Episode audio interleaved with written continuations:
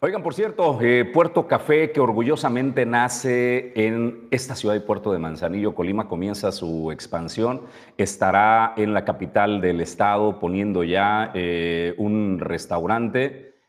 ¿Qué le recomiendo de Puerto Café? Primero, la pasión y el rigor con que seleccionan eh, sus granos de café. Los cafés que usted prueba en Puerto Café son rigurosamente seleccionados, cafés de, del de varias regiones de México, están muy rigurosamente seleccionados y luego se han convertido también en productores de granos en el estado de Colima, en las zonas cafetaleras que tenemos en Colima.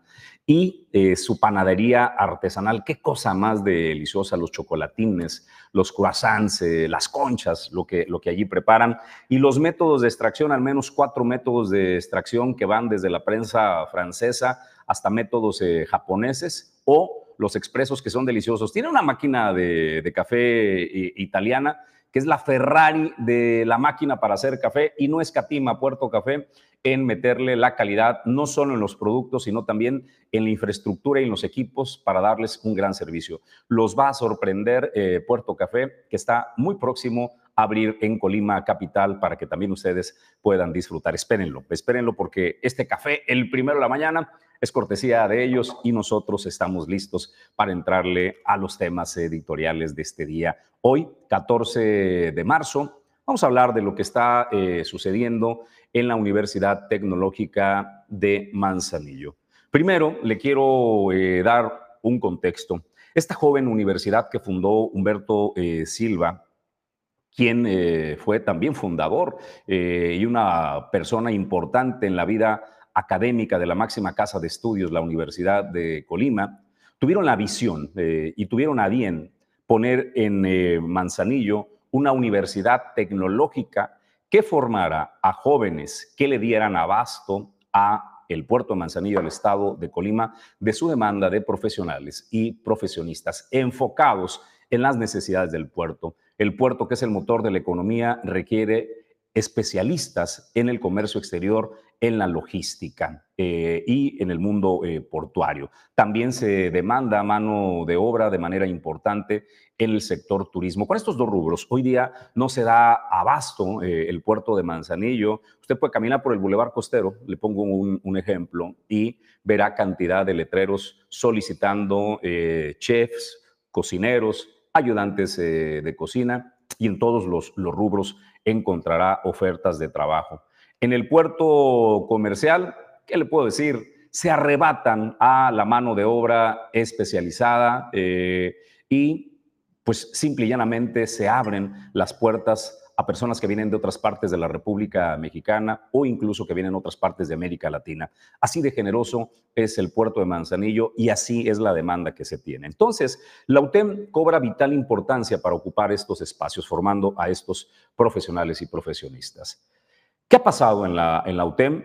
Inexplicablemente eh, o explicablemente podemos decir, ha sido desastroso el paso de rectores eh, a lo largo de la vida, de la joven vida de la Universidad Tecnológica de Manzanillo. Yo no recuerdo en el estado de Colima o en pocas partes del país que una universidad pública tenga el paso de tantos rectores en tan poco tiempo y la forma en que salen. Varios de ellos han tenido que salir por la puerta trasera porque han sido señalados desde abuso de poder, desde el tema de que a los estudiantes los utilizaban como mano de obra para darle servicio a empresas que ellos prestaban y a los estudiantes se las vendían como, como prácticas. Los llevaban a meserear, a preparar eh, comida a eh, fiestas privadas y les decían a los estudiantes de cocina, bueno, que era parte de su, de su formación. Estos abusos eran parte de eso. El último rector que, que estuvo, al frente de la Universidad Tecnológica de Manzanillo, pues la verdad es que salió bajo un velo eh, de misterio. A la fecha no ha podido aclarar eh, por qué Ramón Núñez de la Mora fue destituido. Sabemos quienes vivimos el día a día eh, en el puerto de Manzanillo que tuvo señalamientos de acoso. Mire, ¿Qué es preocupante con los estudiantes de la Universidad Tecnológica de Manzanillo? Que en lugar de estar concentrados al 100% y enfocados en su carrera, en proyectos, en enfocarse a eh, preparar su, futuro, tienen que estar muy enfocados en pedir que sean removidos los rectores. Y yo no responsabilizo a los alumnos, me parece que ha sido una pésima, una muy mala selección de eh, profesionales y profesionistas al frente de la Universidad Tecnológica de Manzanillo. Ahora, ¿quién elige eh, a los rectores? Pues en teoría hay un consejo que rige la vida académica, pero creo que también es de todos sabidos que el gobernador o gobernadora en turno es quien tiene la última palabra. Y es el caso de lo que está pasando en el puerto de Manzanillo. Conozca a quienes están integrando esta terna para sustituir a Ramón Núñez de la Mora. Vamos primero con eh, la única mujer en la terna, la maestra Dora Alicia Carrillo Preciado. La maestra eh, Dora Alicia eh, Carrillo Preciado, ella es una persona que está sumamente relacionada a la actividad de la educación y que, bueno, pues forma parte de esta eh, propuesta. Ella está como directora de eh, planeación y evaluación de políticas educativas. Pertenece a la Secretaría de Educación. Ahí la ve usted al lado del secretario de Educación y de la gobernadora Indira Vizcaíno. Y luego tenemos eh, a Fabián Hernández Ramírez, quien es director de Educación Media Superior y Superior, también enfocado a la educación y también trabajador de la Secretaría de Educación del Gobierno del Estado. Y por último, tenemos eh, a Guillermo eh, Torres. Guillermo, ahí lo tiene, este extrovertido maestro de la Universidad de Colima, que eh, tuvo el paso en el puerto Manzanillo y dirigió un periódico extinto. De hecho, se le murió en las manos a, Guillermo, uno de los periódicos de mayor tradición en el puerto Manzanillo, que era el Correo de Manzanillo, que pertenecía a Humberto Silva Ochoa, fundador de la Universidad Tecnológica de Manzanillo. Esas son eh, las tres propuestas. Eh, a quien usted ve en pantalla, al último en la pantalla, pues eh, era, es una persona sumamente cercana, Guillermo Torres, a el equipo de Griselda Martínez Martínez, alcaldesa del puerto de Manzanillo. Para que tenga un poco de contexto, quiénes son los que están haciendo esta terna. Llama mucho la atención la forma en que le presentaron la terra, estos participantes, el currículum, a los eh, consejeros de la Universidad Tecnológica de Manzanillo. Fue vía remota. Creo que ni siquiera tienen el currículum en sus manos. Yo intenté conversar con al menos tres de ellos. Eh, hablé, bueno, mandé un mensaje con Guillermo Woodward Crespo, eh, que Guillermo pues está en diversos consejos, está en la Cruz Roja Mexicana, es tesorero de la comunidad portuaria de Manzanillo y también es integrante del consejo de la Universidad Tecnológica de Manzanillo, un empresario ocupado. y además tiene este encargo, ¿no? Guillermo honestamente me mandó un mensaje que le agradezco con toda honestidad, me habla de lo complejo que se vive la vida el día a día en la Universidad Tecnológica de Manzanillo, el reto que tienen para sacar adelante la selección del rector. Hicimos el compromiso que una vez que se dé la selección de este rector o rectora, pues vamos a, conversar en pantalla. A Rubén Álamo, que es el propietario de Constructora Manzanillo de Comsa, pues de plano no, no pudimos obtener respuesta de Rubén. Rubén es un empresario de mucha tradición, es eh, consejero de bancos eh, y está desde hace décadas en la vida eh, activa social del puerto de Manzanillo. Es un benefactor, Rubén y que bueno, no pudimos conversar con, con, Guillermo, con Rubén Álamo, discúlpeme. Arturo Tronco de Peña Colorada es un joven directivo que, al igual que los demás empresarios, pues está inmerso en otros eh, consejos. Y son hombres ocupados, son hombres ocupados, pero que tienen el común denominador, que entienden que tienen algo muy complejo y que la realidad es que no los, no los toman mucho en cuenta para decidir, aunque existe un consejo que rige la vida de la Universidad Tecnológica de Manzanillo, la verdad es que no son tomados en cuenta. Vayan, y el currículum les entregaron este, en físico, para que puedan desmenuzar y analizar. Si usted busca información pública de esta propuesta, de esta terna, difícilmente la va a encontrar. Eh, sería muy valioso que el Consejo de Educación ponga a disposición de los alumnos, del cuerpo eh, del alumnado de la Universidad Tecnológica de Manzanillo, que sepan quiénes son, cuál es el origen, hacia dónde van, porque ellos van a regir la vida futura de esta Universidad Tecnológica de Manzanillo y no nos volvamos a topar con una rectora o con un rector relacionado otra vez a los intereses políticos y que en el corto plazo los alumnos vuelvan a estar ocupados en pedir que salga de la rectoría quien ocupe este nuevo cargo. Así el llamado a la gobernadora del estado, Indira Vizcaíno, para que este proceso sea riguroso, que a los consejeros de la Universidad Tecnológica de Manzanillo les permitan hacer su tarea. Son hombres que tienen capacidad probada en distintos rubros, tienen un talento, eh, son empresarios exitosos en lo que hacen, son directivos exitosos en las empresas que encabezan. Así es de que, por favor, señora gobernadora, confíe en la experiencia que puedan aportar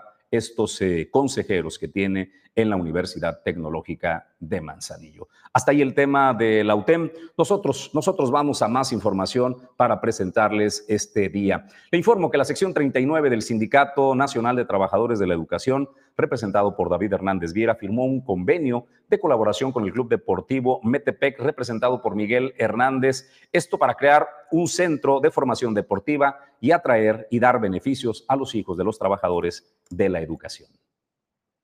Es un club deportivo de fútbol de la tercera división.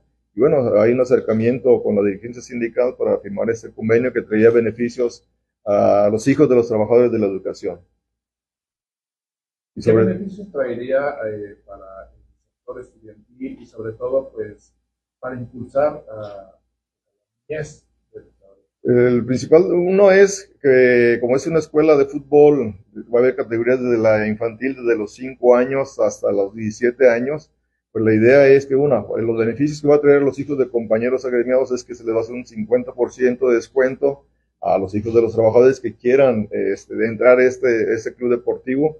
Y bueno, otras ventajas que va a tener es que en un futuro va a haber visorías con el equipo profesional de tercera división, para que sea estos alumnos realmente alimentadores o semilleros de, esa escuela del, Club Deportivo Metepec. Y bueno, también hay ventajas de que aparte queremos ampliar ese convenio con el, Club Deportivo para que se abran otros deportes. Ahí utilizando, decirles que bueno, se va a utilizar el campo de fútbol que tenemos en la unidad deportiva del CENTE y aparte, como están las instalaciones, pues eso es lo que están haciendo eh, para el convenio beneficio y pensando en la formación de 39 de este sindicato. En este año, el Club Deportivo de Fútbol Metepec de la tercera división profesional creará una escuela de fútbol eh, de la tercera división, en donde, bueno, se aceptarán alumnos desde los 5 años hasta los 17 años. Además, que en un futuro habrá visorías con el equipo profesional para que esta escuela de fútbol sea un semillero eh, del club. La escuela de fútbol estará en las canchas de la unidad deportiva del Centro 39 en la colonia Rancho Blanco de Villa de Álvarez, atrás de la escuela secundaria de talentos. Allí, ahí es donde eh, se pretende que sea establecida.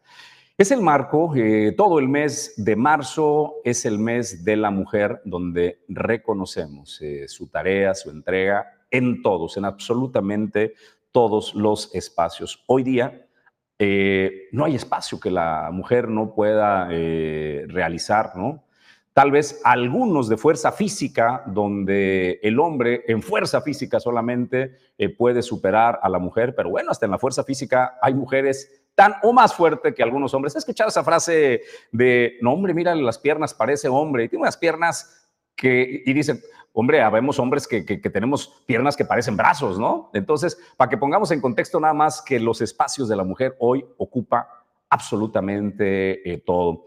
Hace unas semanas, eh, Origen Media, que es la empresa eh, de comunicación que produce Origen Informativo y que se especializa en la creación de contenido de video profesional y de fotografía y que da servicio a diversas empresas del puerto de Manzanillo y colabora con la comunidad portuaria Manzanillo, crearon la campaña de las mujeres mueven al mundo.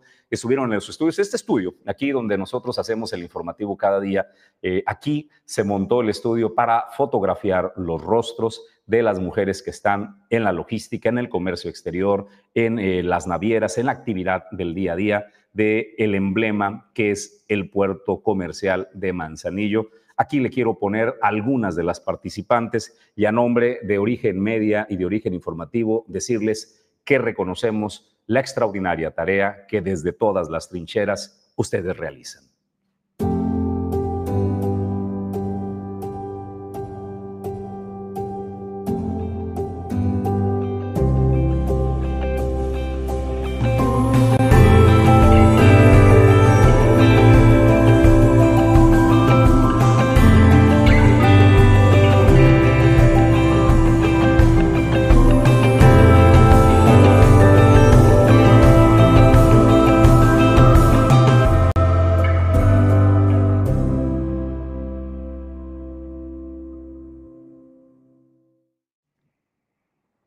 Son representativas, no son todas las mujeres que participaron eh, en la campaña de las mujeres mueven al mundo de la comunidad portuaria Manzanillo, son más de 50 empresas eh, que integran, son solo algunas, pero ellas representan a toda esta comunidad y representan el valor y la fuerza de la mujer. Usted vio distintas edades, eh, distintos rostros, se dedican a distintos rubros.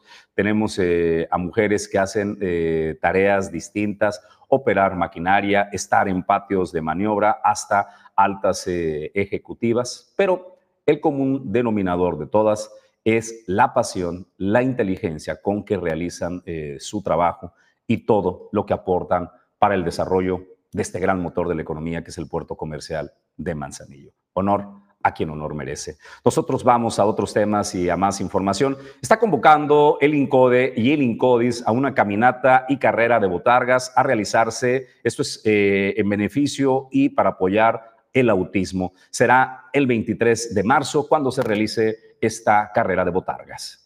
Eh, este es un evento que se ha hecho en coordinación gracias a que nos vinculamos al Comité Intersecretarial del Autismo, que es un vínculo entre varias dependencias del gobierno del Estado para fomentar, visibilizar y sensibilizar el tema del autismo a toda la población colimense.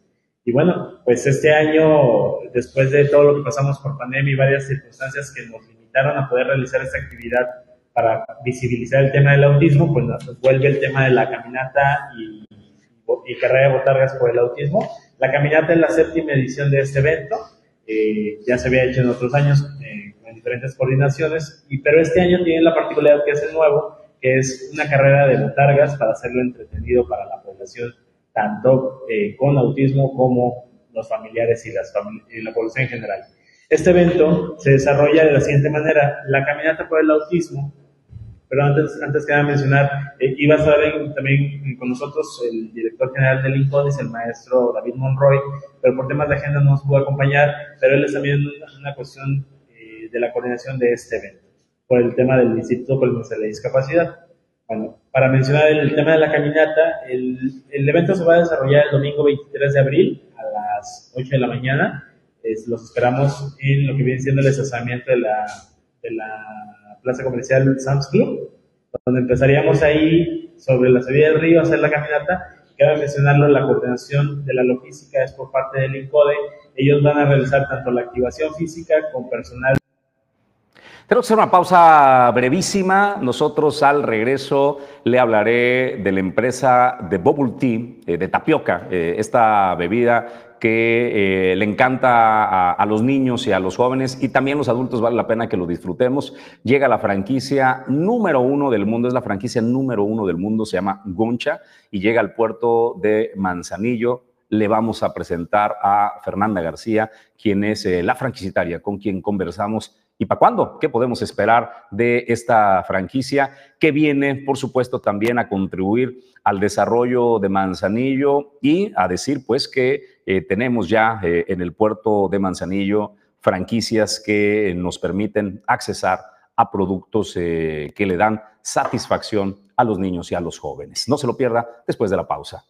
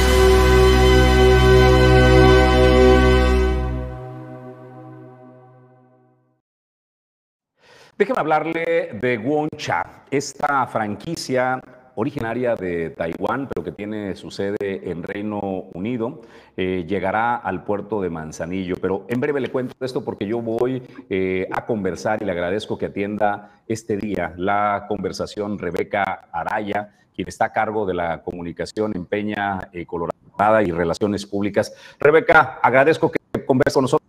¿Cómo estás? Buen día. Hola, buen día, Jesús. Muy bien, ¿y tú?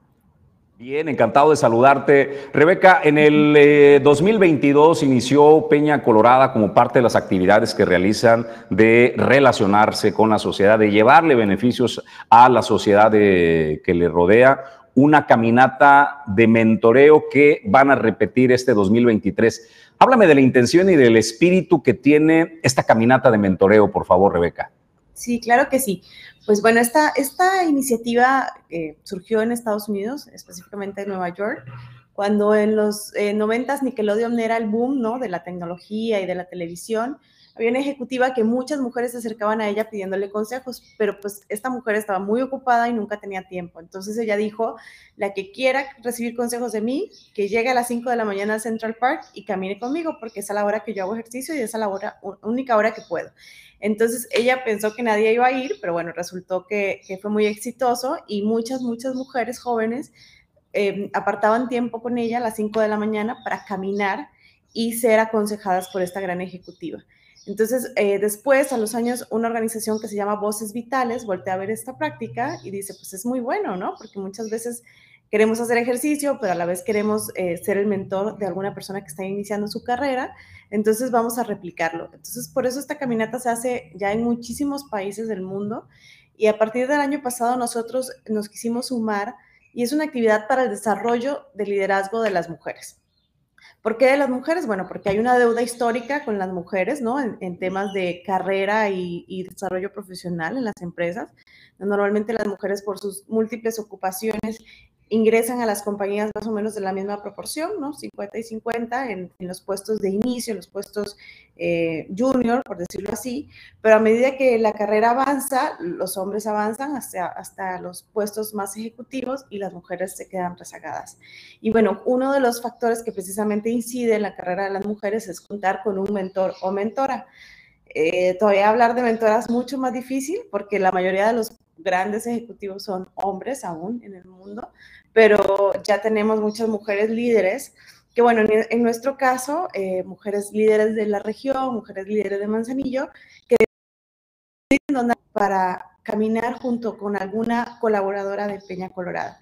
Eh, es una actividad para las colaboradoras de Peña Colorada y bueno, la idea es que tengan este espacio, promover este espacio, ¿no? Em, de aprendizaje con un mentor o una mentora. También invitamos a algunos eh, caballeros ¿no? que nos acompañan para caminar y discutir sobre sus principales preocupaciones. Sus principales preocupaciones pueden ser desde el balance vida-trabajo hasta, por ejemplo, cómo, cómo ya estoy lista para el siguiente puesto, cómo negociar un aumento de salario con mi jefe, cómo negociar condiciones. Eh, estoy, quiero estudiar una maestría y no sé si voy a poder con todo, ¿no? O quiero tener hijos el próximo año y no sé si lo voy a lograr.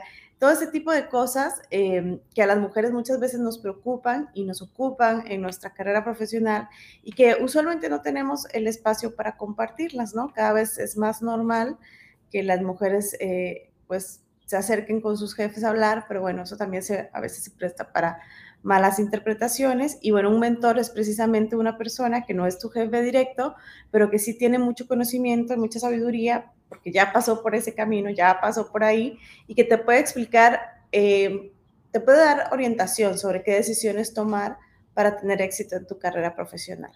Eh, Rebeca, ¿qué te han dicho eh, quienes vivieron ya esta experiencia durante el 2022? ¿Qué les dejó, qué, les pudo aportar este mentoreo con eh, los empresarios y las empresarias que pudieron conversar? Sí, bueno, de los dos lados. Del lado de las chicas, pues muy, muy contentas, muy satisfechas, porque es una oportunidad única. Eh, muchas veces no tenemos esa, esa oportunidad de platicar con, con, mujeres y hombres mucho más experimentados que nosotros, porque el día a día nos come, porque son personas muy ocupadas, porque... Eh, etcétera, etcétera, ¿no? Las mujeres además, pues históricamente se han hecho cargo, pues, del espacio privado, que es el hogar, ¿no? Entonces, muchas veces, pues, salen de, la oficina y van corriendo por, las vemos, ¿no? En la calle, corriendo por sus hijos, eh, yendo por ellos a la guardería, y luego ocupándose de ellos. Entonces, muy, muy agradecidas, la verdad, de tener esta oportunidad única, ¿no? De caminar con una persona muy reconocida en la ciudad eh, y bueno, satisfechas de poder compartir sus preocupaciones y sobre todo de ver que, que, pues que no están solas, ¿no? Que esa persona inclusive hoy en día sigue pasando por problemas parecidos, ¿no? No es como que algo que se queda en el pasado, que eso a veces aprendemos mucho también. Y bueno, del lado de las mentoras, también ellas eh, muy agradecidas eh, por, por la oportunidad se vieron reflejadas, la mayoría, ¿no? En estas eh, chicas que están apenas empezando su carrera profesional. Y muy agradecidas por la oportunidad porque además siempre cuando uno comparte conocimiento, no solamente aprende, sino que, eh, perdón, no solamente enseña, sino que también aprende, ¿no? Entonces, ellas muy, muy contentas también con, con, esta oportunidad de compartir este espacio con, con, chicas que apenas están empezando su carrera, muy, muy empáticas, ¿no? Muy sintiéndose en el lugar de esas chicas que, estaban ahí. Eh, Rebeca, ¿qué día será esta caminata de mentoreo? Y en esta ocasión, entiendo que es una invitación privada, es un tema que se maneja en privado, no es una invitación pública. ¿Cuántos mentores estarán participando y mentoras?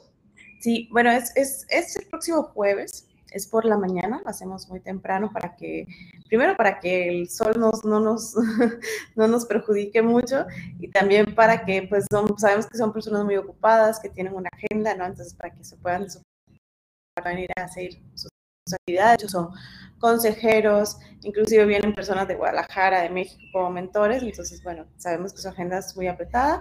Es una, como decías, es una, hacemos una preselección, ¿no? De los mentores e inclusive hacemos un match entre el mentor y la, y la mentí o la persona que recibe la mentoría para precisamente que haya afinidad, ¿no? Afinidad en su carrera, afinidad en sus intereses y afinidad hasta en sus hobbies, ¿no? Porque todo eso nos da como este marco ideal, esta situación ideal para recibir mentoría.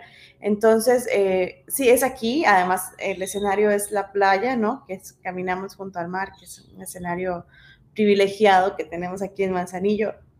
No, muchas caminatas alrededor del mundo de este tipo se llevan a cabo pues por la calle o en la ciudad o, en un espacio, pues en un campus universitario. Nosotros aquí tenemos el, el, honor de caminar junto al mar, ¿no? Que es bellísimo. Entonces, eh, es el próximo jueves y más o menos eh, en, este, en esta caminata vamos a tener 65 mentoras y mentores que nos van a acompañar. Pues Rebeca, agradezco el poder haber conversado contigo esta mañana. Muy buen día. Muchas gracias Jesús y muchas gracias a la audiencia y bueno, pues muchas gracias por el espacio para compartir lo que hacemos en Peña Colorada. Gracias Rebeca, ella está a cargo de eh, comunicación y relaciones públicas de Peña eh, Colorada, esta empresa que bueno, entre otras cosas destaca por eh, que otorga cada año el reconocido premio Peña Colorada, que ha sido benefactor ejemplo, eh, Mario Anguiano, gobernador de Colima, fue un premio eh, Peña eh, Colorada y distintos colimenses destacados han obtenido este premio que les ha permitido en algún momento de su vida como estudiantes hacer frente y sacar adelante una, una carrera. Eso es Peña Colorada. Nosotros vamos a más información. le comento el arribo del el Bubble Tea número uno del mundo. Le hablo de Woncha en Taiwán, pero que tiene su sede en Londres, Reino Unido. Va a ser la delicia de los niños y de los jóvenes y los adultos también encontrar una variedad de, bebidas, la tapioca que le decimos en, México. Eh, y eh, pues está la franquicitaria Fernanda García, con quien eh, conversamos de, bueno, ¿para cuándo Goncha en el Puerto Gongcha Manzanillo y en especial Gongcha es la marca número uno de Bubble Tea a nivel mundial. Está rankeada entre una de las primeras franquicias y también su nombre que es Gongcha eh, es té para el emperador. Y pues nosotros somos una marca que se enfoca en los tés, en las bebidas preparadas, pero en especial las bebidas con tapioca.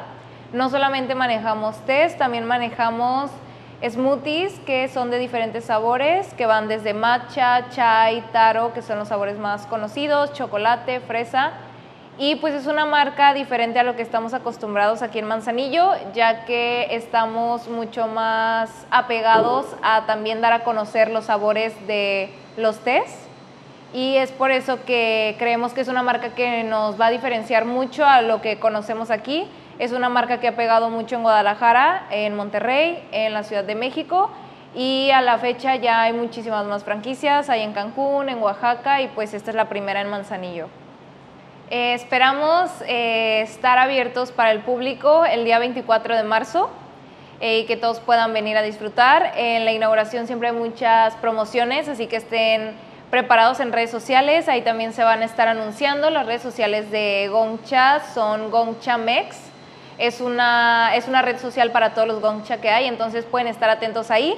También pueden irse uniendo a nuestro, a nuestro club de lealtad mediante Facebook e igual con Chamex y ahí también les pueden llegar las promociones y vamos a estar con todos nuestros productos como son los gomblers de la marca. Tenemos llaveros también, hay comida y pues aquí pueden disfrutar un día muy tranquilo en la ciudad de Manzanillo. Los esperamos.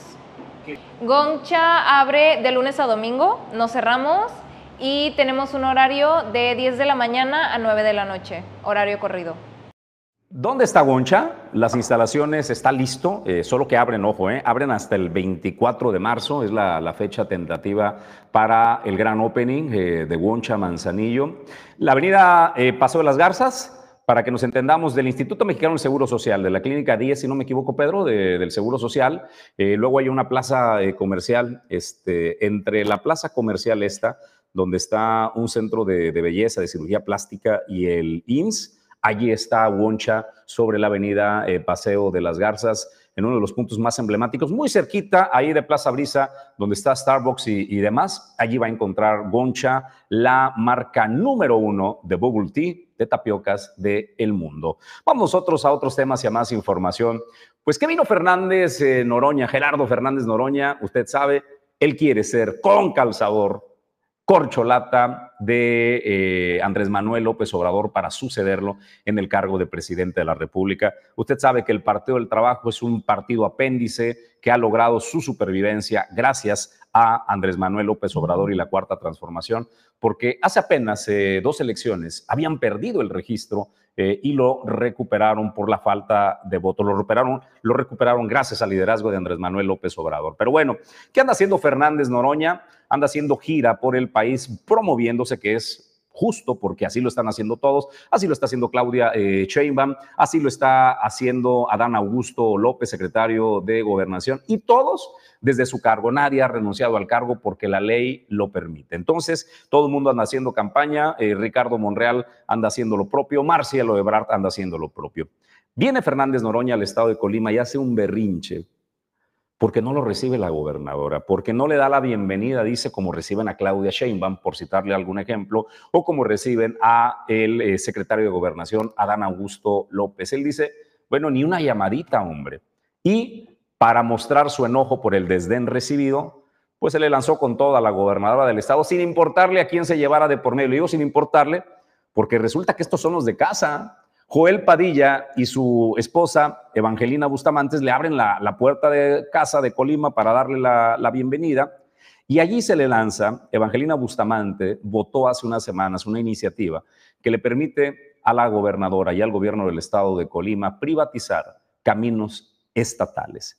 Los compañeros de prensa en la rueda eh, de prensa, valga la redundancia, que ofreció Fernández Noroña, le dijeron, oiga, pues que la cuarta transformación no estaba en contra de la privatización de caminos y allí dijo que era ilegal y que no lo podía creer, que eso no podía ser. Le dijeron, pues aquí está su compañera de partido, Evangelina, que votó esta iniciativa. Pues ayer los medios de comunicación por fin pudieron preguntarle eh, a la diputada Evangelina Bustamantes, que estaba eh, acompañada de su esposo, el dueño de la franquicia del PT, Joel Padilla, y vea, pues no pudo contestar, tuvo que salir al quite el marido para responderle a los medios de comunicación y esta fue la respuesta. Mira, luego hay quien pone en la boca de otros eh, palabras. En caso de la concesión de caracteres estatales, es concesión de caracteres estatales. O sea, no hay tal privatización. Creo que uno puede ponerle el nombre que uno quiera, pero es una concesión que se da a un particular, no se le entrega la carretera, no se le va a donar, no se le va a vender la carretera a nadie, es para hacer una obra pública, en este caso una carretera. Entonces, igual que no se da esa parte, lo que cuando eso aprobó fue la concesión. Y esto es homologado a la ley federal de carreteras y puentes del país, esa parte. Sin embargo, podemos ponerle el nombre que aquí se nos venga, ¿verdad? Pero no es una privatización. Eh, la opinión de Noroña pues, es respetable. Yo no tengo elementos, nosotros tenemos elementos para afirmar eh, cualquier situación eh, de corrupción o de asuntos de contratos regulares, no hay tal, porque no se ha concesionado la carretera. creo que habrá que esperar en unos días que se llevara a cabo el contrato y en todo caso al Congreso le corresponde estar muy al pendiente de la parte eh, de los, ¿cómo se dice? las condiciones eh, del contrato para ver en qué término viene y a ver si afecta el interés público o no y el Congreso poder estar muy pendiente. La otra pregunta, lo intentó, lo intentó Joel Padilla, el dueño de la franquicia del PT, echar doble salto moral, eh, digo doble salto mortal, porque también se echan saltos morales. Este, no, hombre, pues qué cantidad de maromas se tuvo que aventar Joel Padillas para decir, no se confundan, no es lo mismo concesión que privatización. Lo que se le dio eh, y se votó en el Congreso, que votó su esposa, que yo no entiendo. A ver, estamos hablando en el mes de la mujer, el respeto, el derecho, el lugar que se han ganado mujeres. Y usted, señora Evangelina, lo que provoca es que toda la lucha de todas las mujeres que a lo largo de décadas han conseguido los espacios que usted hoy tiene, por ejemplo, convertirse en legisladora, no es una cosa menor. Hace décadas estaba cerrada esa, esa posibilidad. Y usted llega y su marido la reduce a nada. O sea, tiene que salir él a defender una pregunta que le hicieron a usted. Me parece, señora, que eso deja muy mal parado al género que eh, se esfuerza por conseguir los espacios. Y me parece que Joel Padilla ocupa el papel de macho, de aquí estoy yo para defenderte, cuando, señor Padilla, en el siglo XXI, las mujeres que están representando al sector eh, en el Congreso del Estado, tiene la capacidad. Ya vimos a su mujer debatiendo, hombre, este, ya debatió por la candidatura a la gubernatura y la verdad se defiende muy bien argumenta bien la, señora diputada. Yo no veo la necesidad por qué Joel Padilla salga a hablar en nombre de la legisladora, que la verdad les fue muy mal en su rueda de prensa. ¿Qué vino después? Bueno, pues vino el eh, cuestionamiento eh, en esta rueda de prensa la diputada Evangelina Bustamantes habló de su participación en la Conferencia Nacional Sectorial de Mujeres del Partido del Trabajo, donde resaltó que uno eh, de los acuerdos fue impulsar la cultura libre de violencia, erradicar la violencia contra las mujeres. Sin embargo, le cuestionaron un tema eh, realizado, pues una recomendación que la Comisión Estatal de los Derechos Humanos hizo una recomendación de género cometida por el titular, violencia de género, discúlpeme, cometida por el titular de la CIAPACOP y que eh, desestimó la gobernadora y el propio Congreso. Así respondió. La misma gobernadora ha comentado que su gobierno estará fuera de libre de violencia.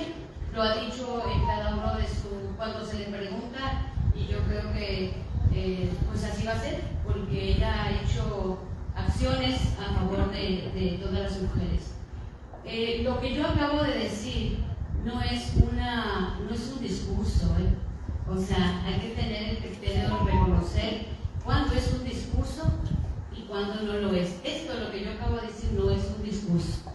Eh, compañero, yo te invitaría que, yo sé que tú eres un hombre culto, ¿verdad? Que tu trabajo anterior al periodismo que te dedicas pues, fue en la policía y que tu perfil es así, cuestionar, cuestionar sin embargo, también te invito a que tengas un poco más de, criterio en el sentido de discurso. Lo que yo he hecho no es un discurso.